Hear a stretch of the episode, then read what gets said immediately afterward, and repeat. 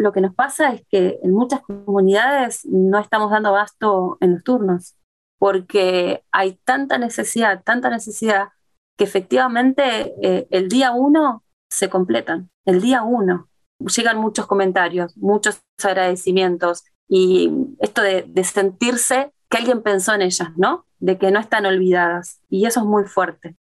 Mi nombre es Ana Inés Álvarez, directora de Fundación Avon para Argentina, Chile y Uruguay.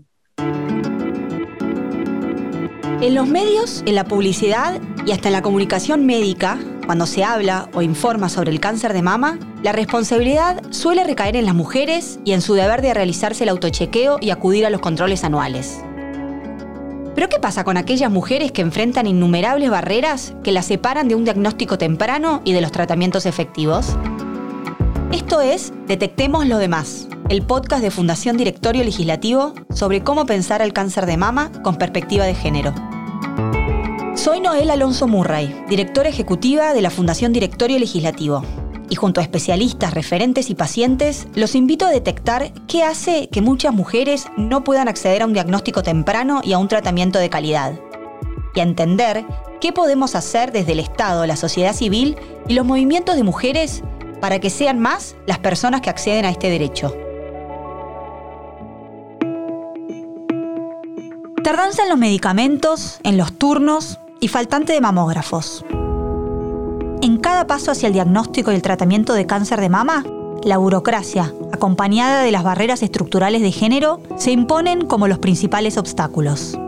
En el mejor de los casos, la burocracia se presenta como un laberinto de trámites, fechas y formularios que las mujeres van resolviendo gracias a su entorno y al nivel de acceso que tengan al sistema de salud. En otros, es una pared que deja fuera de juego y sin atención a muchas mujeres que viven en contextos vulnerables. Mi nombre es eh, Melissa Pereira, soy médica eh, ginecóloga y obstetra, eh, soy egresada de la Universidad de Buenos Aires y lidero una cuenta en la red social que es Instagram, que se llama arroba gineconline.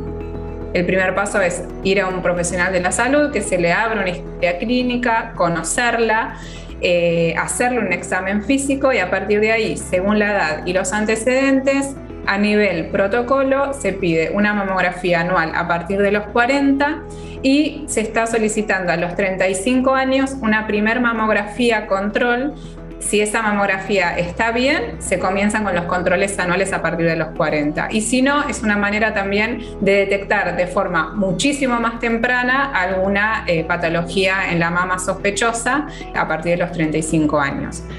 Antes de los 35, si se sospecha o si se palpa algo en las mamas, se puede pedir una ecografía mamaria, pero no es obligatorio. En lugares donde no hay eh, acceso de forma fácil a ecografías o mamografías, con que se hagan una de los 35 es suficiente. Melissa acaba de explicar el proceso para que una persona pueda acceder al diagnóstico de cáncer de mama. Pero lo cierto es que no todas las mujeres acceden a esta consulta con facilidad y las variables que influyen en este acceso son muchas. Como es una patología en la mujer, donde la mujer tiene una situación cultural y social y económica a veces mucho más limitada que el, que el hombre, que el varón, donde quizás está cuidado de sus hijos o de sus familiares y no, no, puede trasladarse o no tiene el dinero para hacerlo.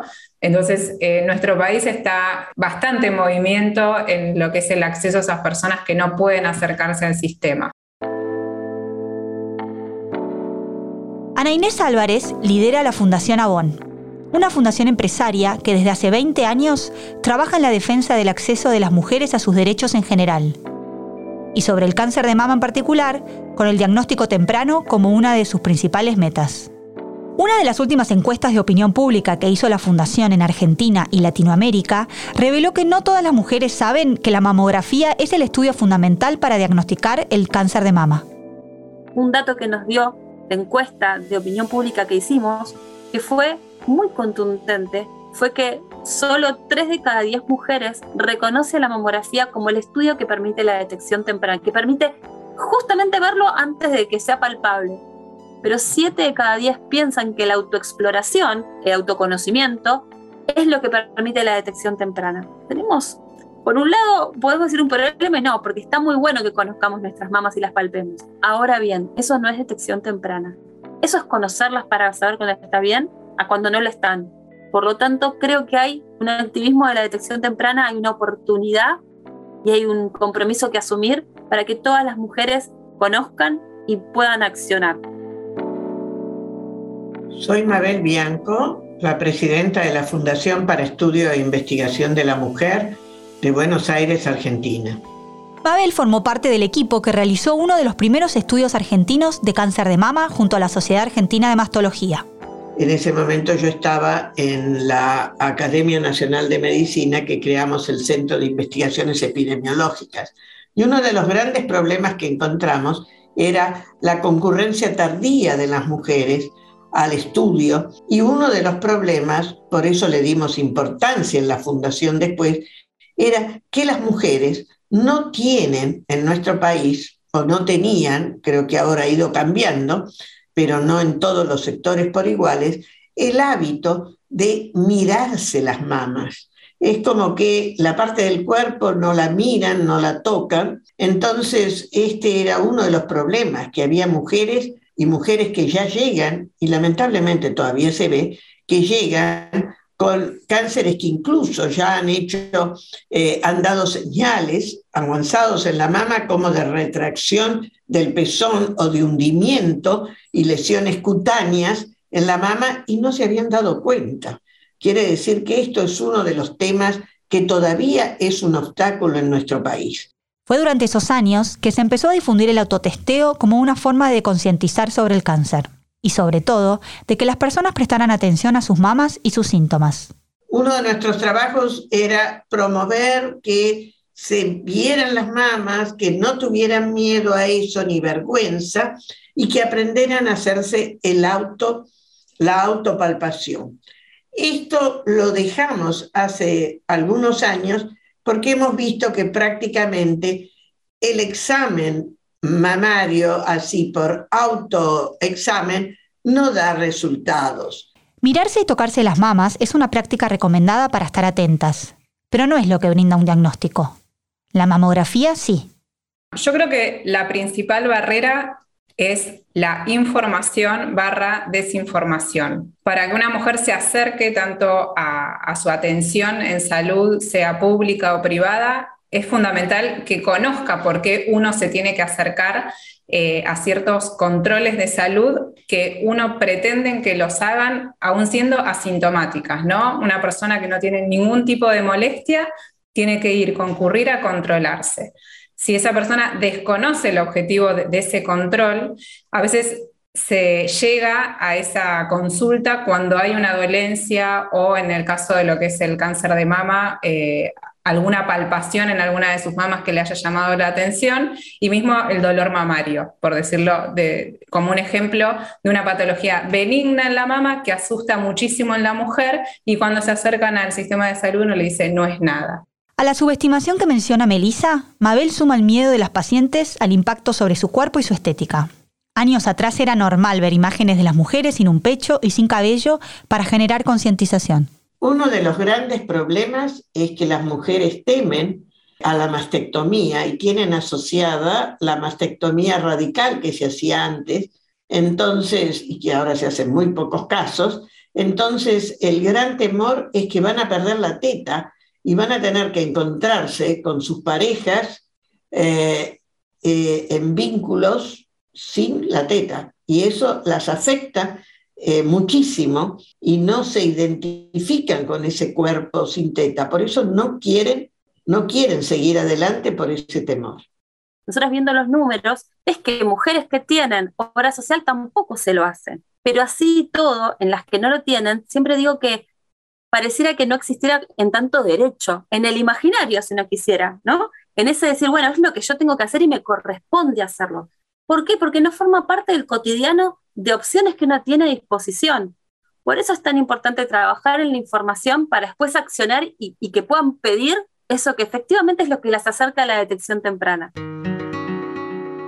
Una vez que se salta la barrera de la desinformación y se deja de lado la incidencia del cáncer de mama en los estereotipos de belleza, arranca el camino a la mamografía. y el punto de partida cambia si es que estamos en el sistema de salud público o en el privado. Tal vez una, una de las mayores diferencias que podemos llegar a ver entre el sistema público y el privado tiene que ver con la disponibilidad de turnos, ¿sí? tanto para la consulta como para después para la realización del estudio. Pensando en la barrera del acceso, la posibilidad de acceder no solo al estudio, sino a la consulta médica, la limitante se vuelve algo que, que nos aleja de una detección temprana. Como siempre, el sistema público es más lento, lo cual no quita que sea de peor calidad. Y eso lo quiero decir porque siempre esa es la asociación. El, el sector eh, público es de mala calidad. No, no es de mala calidad. El problema es que es más lento, eso sí. Y entonces a veces hay algunas dilaciones.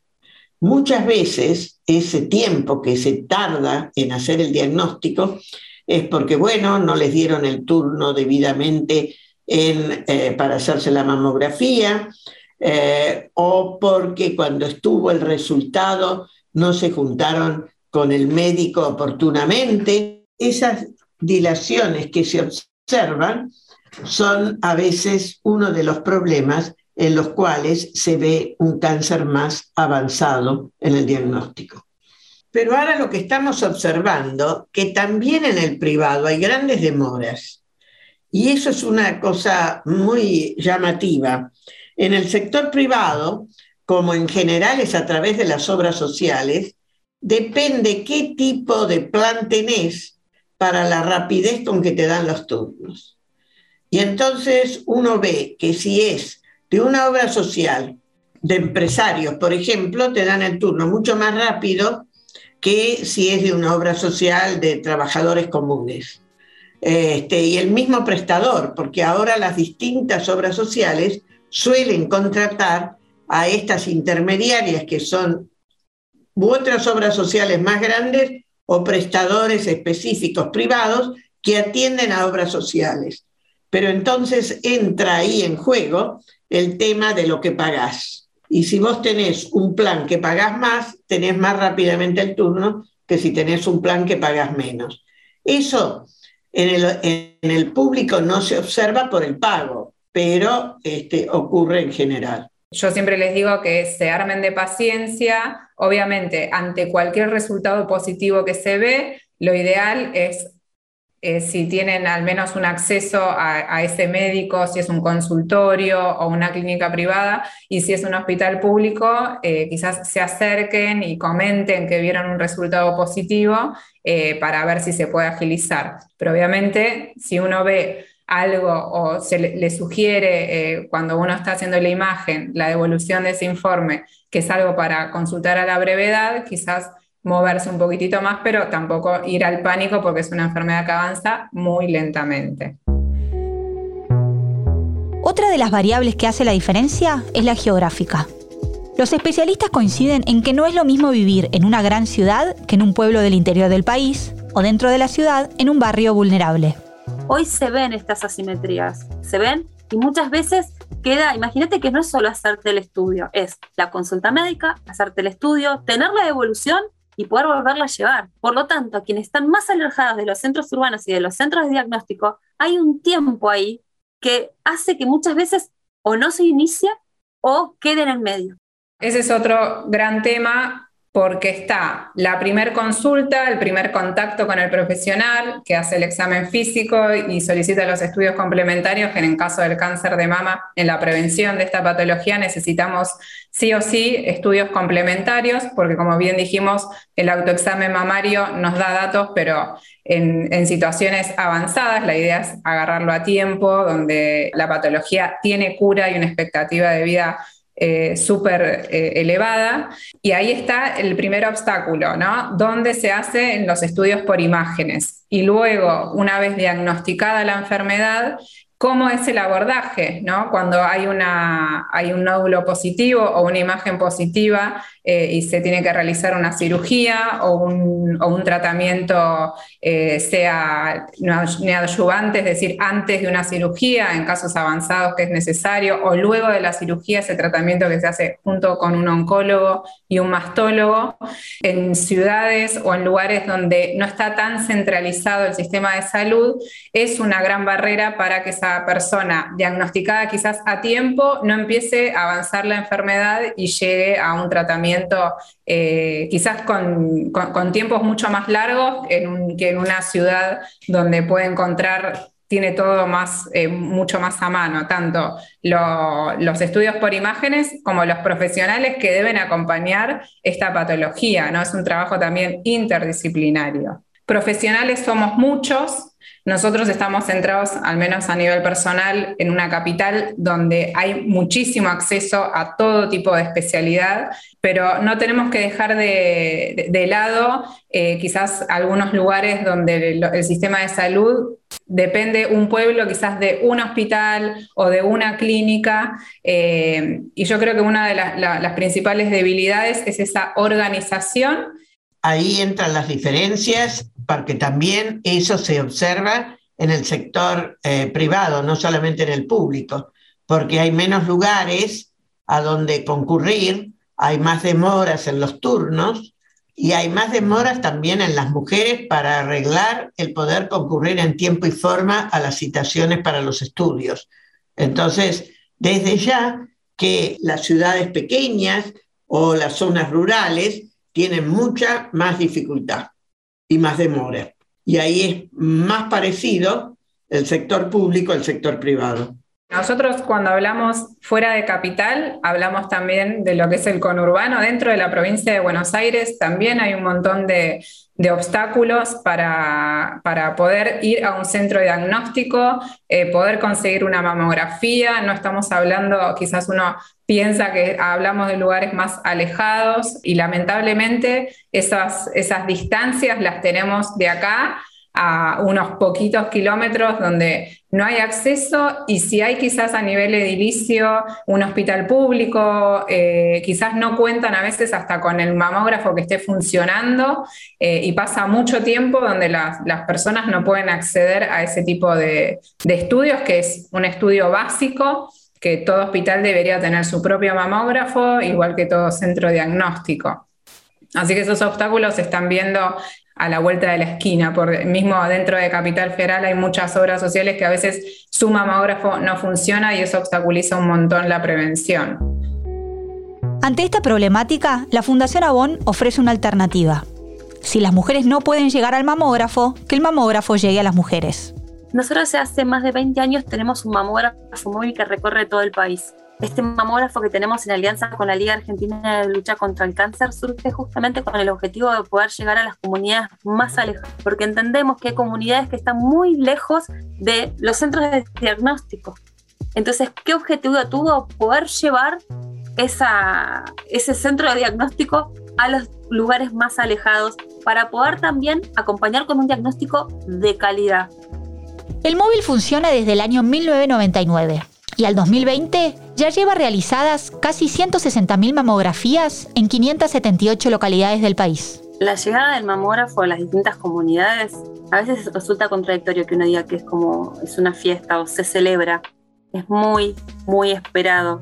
Eh, se nota que estuvo una comunidad que sale a recibirlo porque efectivamente lo, lo estaba esperando el feedback es enorme, porque tenés feedback desde casos de mujeres que no sabían que iba y vieron un camión rosa, preguntaron de qué se trataba, tuvieron su turno y detectaron un cáncer de mama, que una se queda muy, muy movilizada por esas situaciones, ¿no?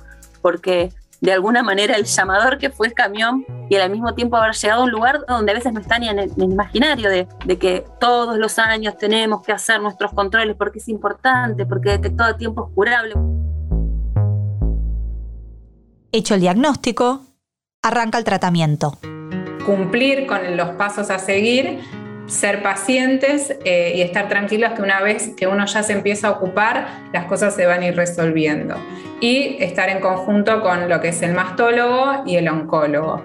Más luego tramitar la, generalmente eh, a grandes rasgos hay muchos tipos de cáncer de mamas eh, están los que son hormonodependientes, no hormonodependientes, y muchas veces las mujeres luego de una cirugía tienen que continuar con un tratamiento, sea con una medicación bioral, con radioterapia, con quimioterapia, y ahí tenemos el otro paso a seguir con el oncólogo para conseguir la medicación, eh, perdurarla en el tiempo, porque hay medicación que se toma durante años, eh, y los controles pertinentes. En cada momento que menciona Melissa, para muchas mujeres se presentan distintos desafíos conseguir la consulta a tiempo, tramitar los descuentos para la medicación o hasta insistir para conseguir los turnos de seguimiento. El tratamiento, atravesar el tratamiento tiene una complejidad porque cada uno de los cánceres a atravesar tiene una particularidad y debería poder ser acompañado en esa particularidad y la burocracia no debería tener el lugar que tiene al momento de todas esas gestiones, porque el tiempo es un elemento muy importante, pero al mismo tiempo el sufrimiento que produce en esa gestión muchas veces pensar que no vas a llegar a tener la medicación. Hay muchas, muchas mujeres que nos escriben muy preocupadas en este tránsito del tratamiento a partir de esto. A más turnos y más consultas, llega el momento de conseguir los medicamentos. En particular, los necesarios para la quimioterapia. Esto afecta a todas las mujeres, pero impacta más fuerte en las que viven en contextos vulnerables que dependen por completo de los tiempos del sistema de salud público. Y sobre todo, de que lleguen a su barrio o a su pueblo en tiempo y forma. Yo creo que ahí el sistema público, el problema que está teniendo en este momento es el acceso a los antineoplásicos. Eh, y eso es muy caro y las personas no se lo pueden. Normalmente quien va al hospital público, en general, no tiene ninguna otra cobertura, tiene ingresos relativamente bajos y entonces no se lo puede comprar. Eh, esto también se observa en las obras sociales y como dije antes, las obras sociales con planes más eh, pobres, digamos, o que pagan menos, tienen más demora en llegar a tener eh, coberturas de estos de los antineoplásicos. Y esto es uno de los problemas que tenemos la caída del dinero disponible y que eh, se tenía antes en el fondo mm, eh, para la, el, eh, el, banco de drogas antineoplásicas. En este momento, y ya hace unos años, está muy, muy empobrecido y entonces hay más tardanza y menos acceso. Lo otro es cuando hay rayos o hay algún otro tipo de tratamiento, las cirugías en el sector público no tienen tanta demora, a veces en el sector privado sí, pero mm, la quimioterapia mm, tiene lo que dije antes, pero la radioterapia a veces también tiene demora y eso es, se observa ahora en los dos sistemas, en el público y en el privado, y en el privado siempre con esa característica. Según cuánto, qué es tu plan, tenés mejor servicio y mejor acceso y más rápido. La complejidad al transitar y al atravesar los distintos tratamientos tiene una complejidad de múltiples gestiones y a veces una hoja de ruta no clara, ¿no? Bueno, por eso son tan importantes hoy los programas de navegación, porque te permiten acompañar en una hoja de ruta de que ya desde un diagnóstico que puede llegar a, no sé si la única palabra es aturdirte, pero a decir, bueno, a ver, ¿dónde estoy parada? A tener que recalcular ese GPS, la complejidad frente al sistema público muchas veces es cómo se navega, cómo se transita para poder atravesar. Y ahí es donde las organizaciones sociales se ve claramente empiezan a desarrollar un rol y desarrollan un rol muy importante. En todos estos baches del sistema de salud aparecen una o varias organizaciones de la sociedad civil para dar el empujón necesario. Y esto va desde la Fundación Avon con su camión móvil hasta las comunidades de pacientes que se juntan para compartir información y hasta los propios medicamentos. Ana nos cuenta cuál es, para ella, el lugar que ocupan hoy las organizaciones civiles. Por un lado tiene que ver con el seteo de la agenda, con poner en agenda las necesidades que se atraviesan para la detección temprana, para atravesar los tratamientos, en el acompañamiento. Creo que setean agenda, ¿por qué? Por el otro rol, que es el de estar ahí acompañando a esas personas que tienen que atravesarlo, buscando cómo facilitar el atravesar esas barreras. Podría desde nuestro caso, nosotros facilitar ese primer estudio que permite esa detección temprana, otros en lo que puede ser la gestión de medicamentos, otra en lo que tenga que ver con el, lo que es brindar apoyo y contención emocional. Entonces yo creo que hoy las organizaciones de la sociedad civil están poniendo el cuerpo, el tiempo, el conocimiento, con mucha responsabilidad en este doble rol. Por un lado, se pone el cuerpo para acompañar, pero al mismo tiempo se setea y se plantea una agenda, una agenda eh, que busca construir, que busca construir derechos, fundamentalmente el derecho a la salud y a la detección temprana para poder accionar sobre la salud. Para Mabel Bianco, aunque las hay, las organizaciones son pocas si se tiene en cuenta la problemática. Creo que hay no demasiadas, pero las que hay, organizaciones se ocupan eh, mucho, pero lo que pasa es que hay pocas. Y uno de los mayores problemas es que el Estado, el Programa Nacional de Lucha contra el Cáncer, se ocupa poco del tema. No hay campañas y demás, y esto, además de que no hay estos medicamentos, este, tampoco hay promoción de la detección precoz, etcétera. Creo que cuando vamos arrimando a mejores eh, legislaciones, a mejores sistemas de salud para poder acompañar, se va, ese rol va siendo más de acompañar, de estar marcando tanto esa agenda. Complementario, creo que nunca hay que olvidarse de sentarlos a la mesa con la misma autoridad que otros porque están en el día a día y escuchar qué tienen para decir, escuchar qué nos aportan que puede no estar viendo desde otro sector y co-construir desde ahí.